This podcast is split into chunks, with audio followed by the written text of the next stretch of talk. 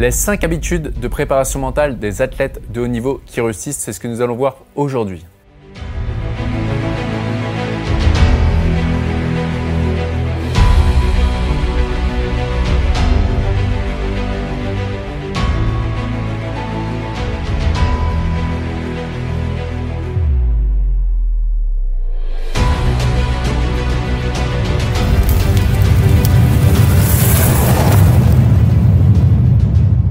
Bonjour, ici Pierre, fondateur de l'Académie de l'Haute Performance. On accompagne des sportifs et entrepreneurs à gagner confiance, se libérer de la peur d'échouer et battre leur record personnel. je suis également l'auteur de plusieurs ouvrages que vous pouvez retrouver dans le lien dans la description juste en dessous. Et également, si vous souhaitez aller plus loin, vous pouvez bénéficier tout de suite d'un entretien qui est offert avec un membre de mon équipe.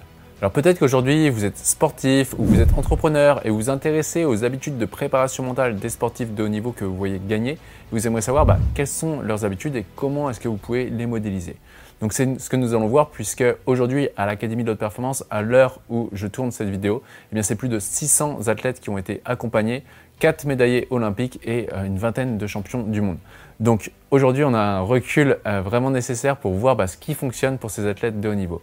Et ce qui est intéressant, c'est que pour la plupart euh, des athlètes de haut niveau qui sont chez nous à l'Académie de haute performance, beaucoup avaient déjà de la préparation mentale plutôt classique avant de venir chez nous et se former justement sur le programme L'identité gagnante pour pouvoir bah, justement dépolariser tous leurs blocages et avancer vers leur objectif. La première chose en place, c'est que les athlètes de haut niveau qui réussissent et qui sont bien sont dépolarisés.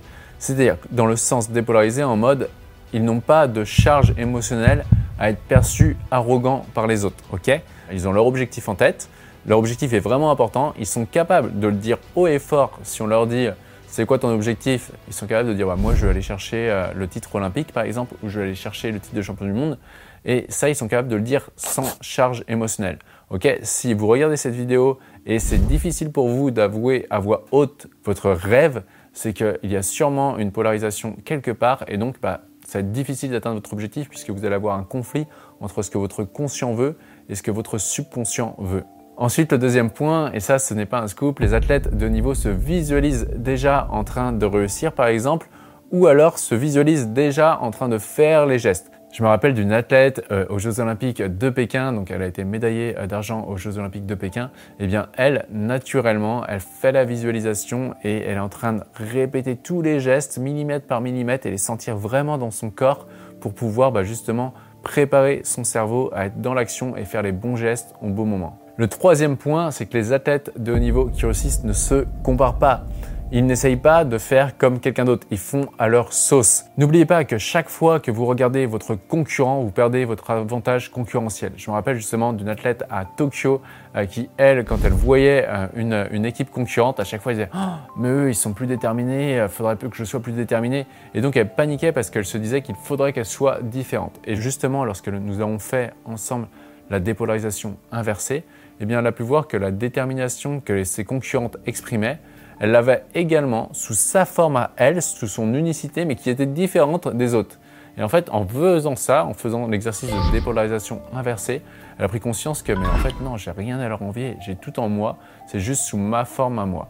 Donc ça, c'est vraiment important de ne pas se comparer, d'être centré sur votre unicité, et c'est là où vous allez tirer le maximum de votre potentiel en étant centré sur votre unicité. Je peux vous garantir qu'après avoir accompagné bah, autant de sportifs de haut niveau, chacun est unique et chacun peut faire différemment. Et il y en a des fois qui rentrent dans une structure de haut niveau et à ce moment, vu que l'entraîneur national essaye de les mettre dans le moule, ils ne performent pas et retournent dans le club, ils performent. Donc j'en ai plusieurs en tête comme ça.